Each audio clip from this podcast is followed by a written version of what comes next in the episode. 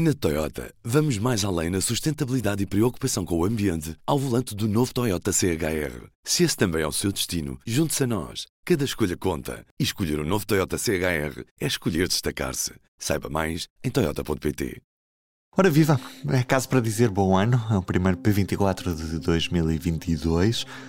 Um ano que começa quente, marcado pelas eleições legislativas do próximo dia 30 para antever este ano político, que já teve os primeiros debates neste domingo à noite, a jornalista do público, Ana Sá Lopes.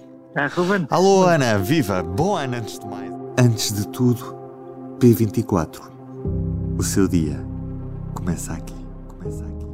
O, o resultado destas eleições é previsível ou está longe de o ser neste momento? Eu acho que nós habituámos-nos uh, nestas últimas eleições a resultados que eram supostamente previsíveis, nomeadamente a vitória de Fernando Medina em Lisboa ou a vitória de Paulo Rangel no PSD, que subitamente se tornaram absolutamente imprevisíveis. Ou seja, quem ganhou a Câmara de Lisboa foi Carlos Moedas, em que mesmo dentro do PSD havia muito pouca convicção de que a vitória pudesse ser alcançada e quem ganhou dentro as, inter, as diretas do PSD foi de facto o Rui Rio contra as, todas as previsões. Portanto, agora estamos numa fase, os comentadores políticos, em que temos alguma dificuldade em arriscar. Uhum. É um facto, é uhum. verdade. Tudo é, foram duas, dois acontecimentos muito marcantes e muito recentes que nos eh, podem eh, as sondagens ainda não, e as sondagens estão obviamente um momento sempre enfim, em que, que, nos, que nos fazem, uh, criam as leituras, no fundo são as, as, as abrem-nos para, para, para, as leituras, ou marcam-nos as leituras. As sondagens, por enquanto, ainda dão o PS a, a poder ganhar as eleições, eh, sem qualquer maioria absoluta, mas dão cada vez uma, uma diferença menor com o PSD. Uhum. E isso, claro, que temos que, que pôr. Neste momento não há favas contadas. É difícil uhum. pensar que pode haver favas contadas com. Estamos ao mês, ainda vai a campanha, ainda vai, vão existir muitos debates e tudo isto ainda vai abrir. Depois uhum. temos um PS com seis anos no governo, cansado, e discutivelmente cansado e a pedir uma coisa que parece um bocado absurda, que é uma maioria absoluta. Uhum. Já agora deixa-me mesmo pegar por aí.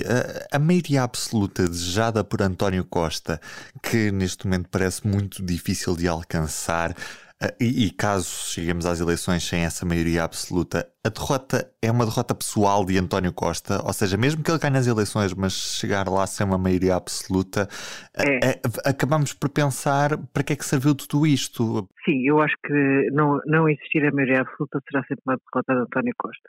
E acho que o deixa numa posição muito mais fragilizada. Uh, isso indiscutivelmente, mesmo que António Costa teve 36% em 2019. Qualquer resultado abaixo disso será uma desgraça para o secretário-geral do PS não tenho qualquer dúvida sobre isso. Da, ele tentou, uh, no fundo, quer dizer, a, a geringonça implodiu, mas implodiu também porque António Costa também é culpado na implosão da geringonça. Ele agora, obviamente que Aliás, ele hoje na, no debate com o Rui Tavares foi particularmente dizer que não queria ficar dependente dos humores ou das estratégias dos outros partidos, portanto mostrando que não há repetição da geringonça. Isso também é uma estratégia muito difícil para o PS, porque há muitos portugueses, eleitores do PS, que gostavam da geringonça, e não me parece que isto seja, aliás, eu não me parece que Costa esteja a ter uma, uma boa estratégia eleitoral de todo. Uh, não, não sei como é que isto vai acabar. Era para ter a maioria absoluta em 2019, não era agora? Ao fim de seis anos e de tantas polémicas e, do, e, e, a pandemia, temos a pandemia em cima. E eu acho muito duvidoso que a pandemia, e com os números terríveis que nós estamos a assistir todos os dias, que embora enfim, o Serviço Nacional de Saúde esteja neste momento mais protegido em termos de impacto da pandemia, mas acho que vai ter uma influência eleitoral e não será positiva para o partido do governo. Pegando mesmo nesse cenário, eh, Daniel Deusdado, o cronista do, do, Diário de Notícias, escreve na, escreveu neste domingo, se não estou em erro, que estas eleições não eram entre António Costa e Rui Rio, mas sim entre Pedro Nuno Santos e Rui Rio, porque muito dificilmente António Costa teria maioria absoluta e nesse cenário, se perdesse, sairia naturalmente, eh, se ganhasse, mas sem maioria absoluta, provavelmente teria de dar lugar a outro, neste caso a Pedro Nuno Santos, para voltar a formar aquilo que seria uma, uma geringonça 2.0. Tu concordas com esta, com esta visão de Daniel Deusdado? Eu acho que eu acho que se António Costa perder as eleições, como ele próprio já disse várias vezes, sai. Nós não sabemos ainda é se ele ganhar sem maioria absoluta, sai. Eu acho que ele não pode sair se ganhar sem maioria absoluta. Não pode. Uhum. Uh, fica numa situação fragilizada, mas vai ter que viver com ela. Ou pelo menos vai ter que viver algum tempo com ela. Uh, vai ser muito, muito, muito difícil, mas ele vai ter que aguentar um ano. Depois pode ir para a Europa. Uh, não estou a ver António Costa com o PS a ganhar as eleições sem maioria absoluta, António Costa a desertar no dia seguinte, acho que seria uma coisa muito grave. Acho que seria mesmo uhum. muito grave. Não, não me parece que isso possa acontecer, nem que esteja no. Uh, que venha a acontecer agora. Obviamente que se ganhar as eleições, mesmo que ganhe com dois pontos a mais do que o PS, ou três pontos, António Costa sai, e aí sim será Pedro Nuno Santos, ou pelo menos é o candidato mais bem colocado, é, haverá, existirão provavelmente outros ou não, não sabemos ainda, mas sabemos que Pedro Nuno Santos será provavelmente o próximo secretário-geral do PS, pelo menos será candidato a secretário-geral e tudo indica que tem bastante apoio dentro do partido que eu posso me transformar em secretário-geral.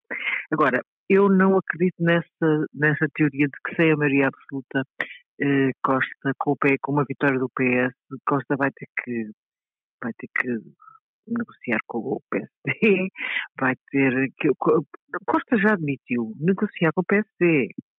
Isso é verdade. Naquela entrevista da RTP há algum tempo, Costa deu o sinal de que poderia, pronto, a geringonça não tinha corrido bem, estava mais ou menos morta, mas que quando ele disse aquela frase ao expresso que, que estivesse nas mãos do PSD demitia-se, ele disse que era aquele governo, portanto não seria para um próximo governo.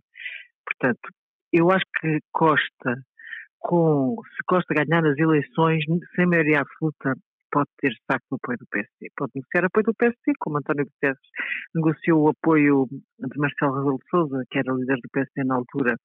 Pode haver eh, esse, esse, esse pode, isso pode existir, de facto. Uhum. Isso pode existir. E Pedro Nuno Santos será para mais tarde, e se calhar, obviamente, que isto não aguenta muito, e que António Costa irá para a Europa, e então Nuno Santos irá para mais tarde. Mas não, não, não me parece é completamente desajustado imaginar que António Costa se vai embora se não conseguir a maioria absoluta. Que fica numa situação mais fragilizada, fica. Agora, quer dizer, eu, ou a maioria absoluta ou vou-me embora, isso aí seria complicado, acho eu. Mas já vimos tudo. Já vimos, já vimos. Já vimos tudo, isso é certo. Ana, muito obrigado. Havemos falar muito mais vezes ao longo dos próximos claro, dias. Claro, obrigado. E foi com esta antevisão de Ana Sá Lopes aquilo que podemos esperar deste ano eleitoral que iniciamos este ano de P24. É certo que qualquer cenário só será confirmado ou desmentido depois de contados os votos em urna no próximo 30 de janeiro. Faça a sua parte, vá votar. Até lá o público traz-lhe informação no jornal, no site, em podcast, em vídeo e nas redes sociais. Estamos onde estão os nossos leitores. Estamos onde está a notícia. Eu sou o Ruben Martins. Vamos aos títulos desta segunda-feira. O PS, que aposta em campanha minimalista e reduz ações por causa da pandemia, não vai haver arruadas, almoços e jantares numa campanha que vai marcar este mês de janeiro, apesar de oficialmente só começar duas semanas antes destas legislativas. Destaque fotográfico para os profissionais de saúde exaustos que confiam na vacina para conter esta quinta vaga nos hospitais. É tudo do P24 por hoje. Tenha uma boa semana. O público fica no ouvido. Na Toyota, vamos mais além na sustentabilidade e preocupação com o ambiente ao volante do novo Toyota CHR. Se esse também é o seu destino, junte-se a nós. Cada escolha conta. E escolher o um novo Toyota CHR é escolher destacar-se. Saiba mais em Toyota.pt.